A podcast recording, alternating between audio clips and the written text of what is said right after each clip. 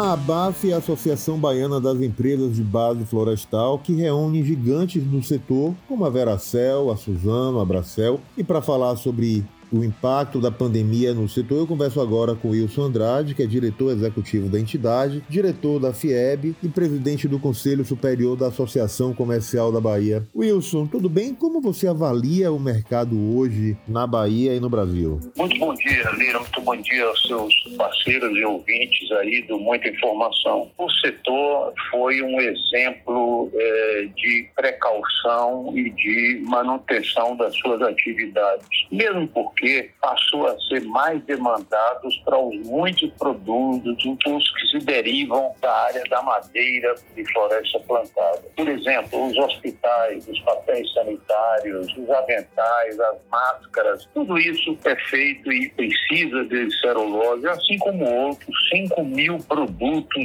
produzidos a partir de madeira. E o setor soube realmente agir rápido e se organizar. Tanto que as exportações carro-chefe da atividade não caíram, as vendas internas cresceram e o setor de embalagem, com essa situação de delivery, multiplicou, na verdade, por dois.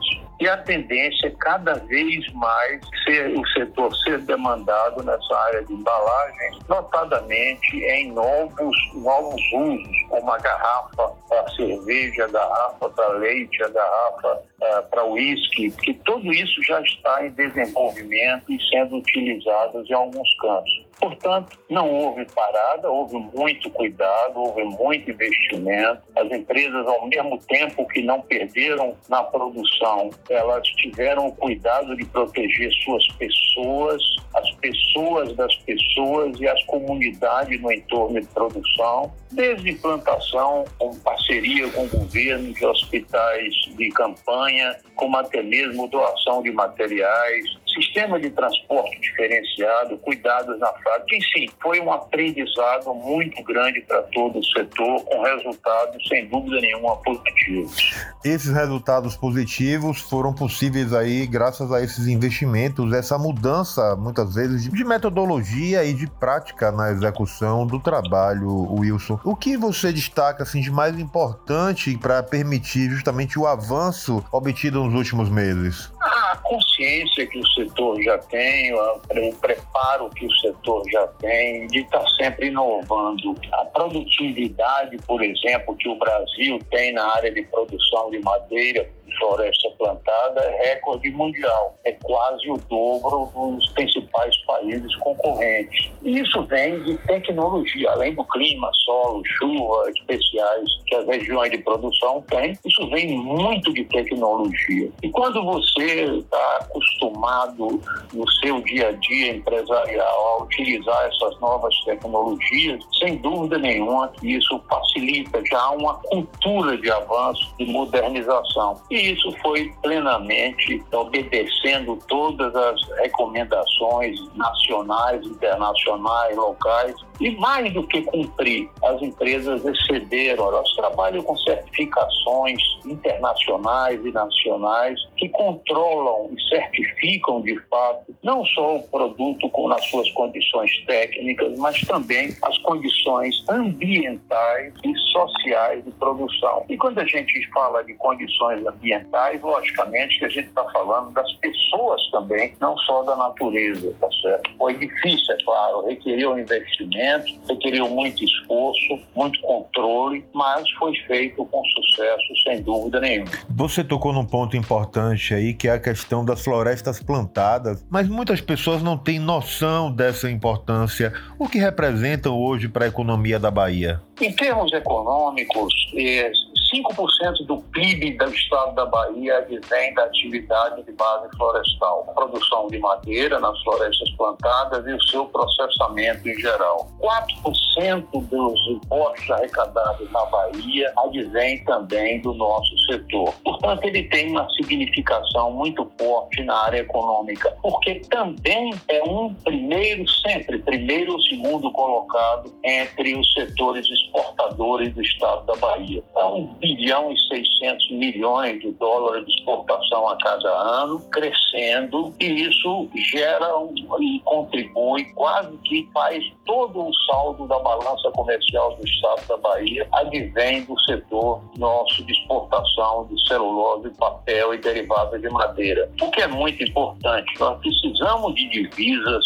precisamos fazer moeda forte para buscar lá fora a tecnologia e os insumos que precisamos para poder utilizar melhor os recursos naturais do nosso país, da nossa Bahia como um todo. Precisamos estar preparados para verticalizar cadeias produtivas, todas elas, exportar cada vez produtos com mais valor agregado, mas para isso nós precisamos de investidores, precisamos de financiamento e precisamos de saldo de moeda forte. O setor é um exemplo nessa área econômica. E na área ambiental, os serviços ambientais que o setor presta, Lira, são muito mais importantes. Você tem uma ideia, o setor da Bahia, nós usamos 1% da área do Estado para produzir toda a madeira de atendimento industrial que nós temos no Estado. No Brasil é a mesma coisa. 95% da demanda de madeira para as empresas industriais processadoras vem de florestas plantadas. E o espaço utilizado no território nacional é de apenas 1%. Isso significa o atendimento, o abastecimento crescimento de diversos segmentos importantes do Brasil que precisam da madeira. Por exemplo, o aquecimento de grãos. Todo grão produzido no oeste, o grão, o algodão, precisam ser secados, protegidos, processados. E a energia que se usa muito, muito, é energia de biomassa da madeira. O setor de construção civil vai voltar a crescer, esperamos todos. E quando cresce construção civil, cresce a utilização de madeira. Um setor que está explodindo explodindo na Bahia, que é o setor de mineração, e vai continuar crescendo. Para processar minério, nós precisamos de energia, e essa energia mais competitiva e ambientalmente amigada é, sem dúvida, a energia de madeira. Temos aqui na Bahia um projeto de energia gerando aí energia e calor dentro da tal química, por exemplo, à base de eucalipto. Nós temos um grande projeto integrado da Ferbasa, utilizando também eucalipto. E, além disso, as empresas são todas elas exportadoras de energia, ou seja,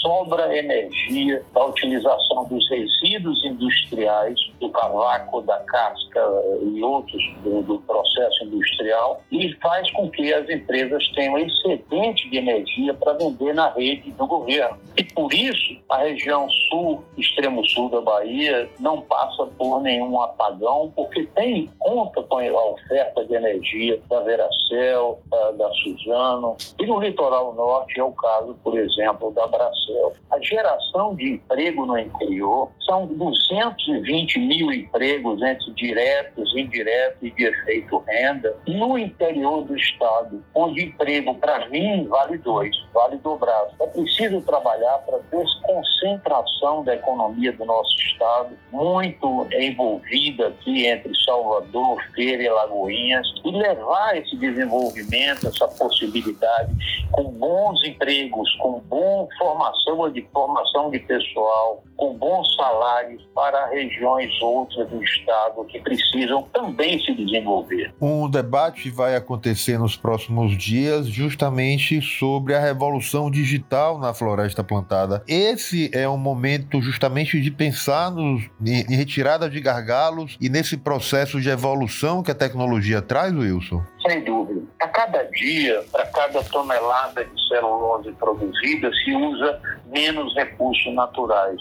Se eu tenho uma produtividade elevada, eu uso menos terras, eu uso menos água, eu uso menos é, transporte, porque eu preciso, na verdade, ser competitivo, reduzir custos e proteger o meio ambiente. Então, a alta tecnologia utilizada advém do desenvolvimento da pesquisa das próprias empresas que cooperam entre si, de uma Embrapa Floresta que ao longo de décadas tem ajudado muito, e muito, muito, Lira, da parte é, internacional. Nós temos um Brasil cheio de recursos naturais, cheio de potencialidade, e se nós não tivermos e formos buscar lá fora a cooperação para melhor utilizar esses recursos, nós teremos e ficaríamos para trás é, sem aproveitar esse potencial por completo. Para finalizar, que gargalos devem ser retirados e quais as metas que você a, apresenta aí até o final do ano?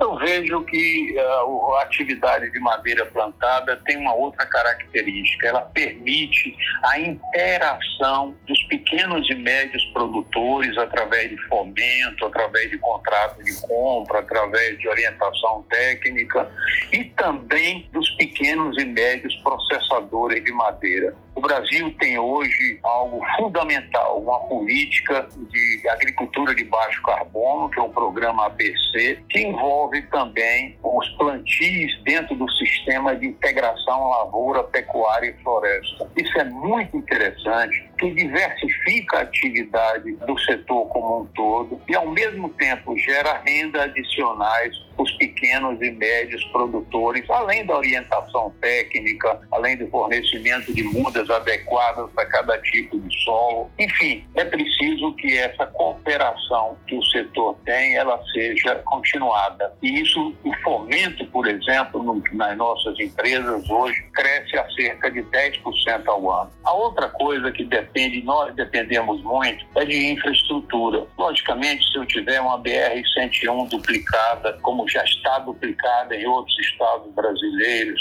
se eu tiver a implantação, olha que coisa interessante, se eu tiver a implantação e está acontecendo de uma FIOL cortando aí da Bahia até Tocantins, 1.500 quilômetros, são terras disponíveis, são terras que não estão utilizadas, que poderão ser exploradas com os condicionamentos ambientais prescritos, com os cuidados que as empresas têm, mas polos agroindustriais eh, integrados de desenvolvimento desenvolvimento de grande porte poderão ser desenvolvidos ao longo das ferrovias. E os plantios florestais não são diferentes. Está faltando energia, por exemplo, no oeste do estado. Nós poderemos suprir essa demanda que não está atendida lá com madeira a partir de eucalipto, a partir de florestas plantadas como um todo. A parte de portos está melhorando muito. O Porto Sul, não apenas para minério, mas um Porto Sul que permita também a exportação, vai ajudar muito o setor florestal. Enfim, há muito a fazer, mas nós estamos aí vendo que os planos se desenvolvem, nós estamos vendo o programa de infraestrutura brasileiro se acelerar e estamos torcendo e queremos participar disso. Wilson, obrigado pela sua participação no podcast do Muita Informação e boa sorte aí nos novos desafios. Muito obrigado, Ira, e ficamos aí à disposição como sempre. Um abraço grande. Siga a gente nas nossas redes sociais e até o próximo podcast.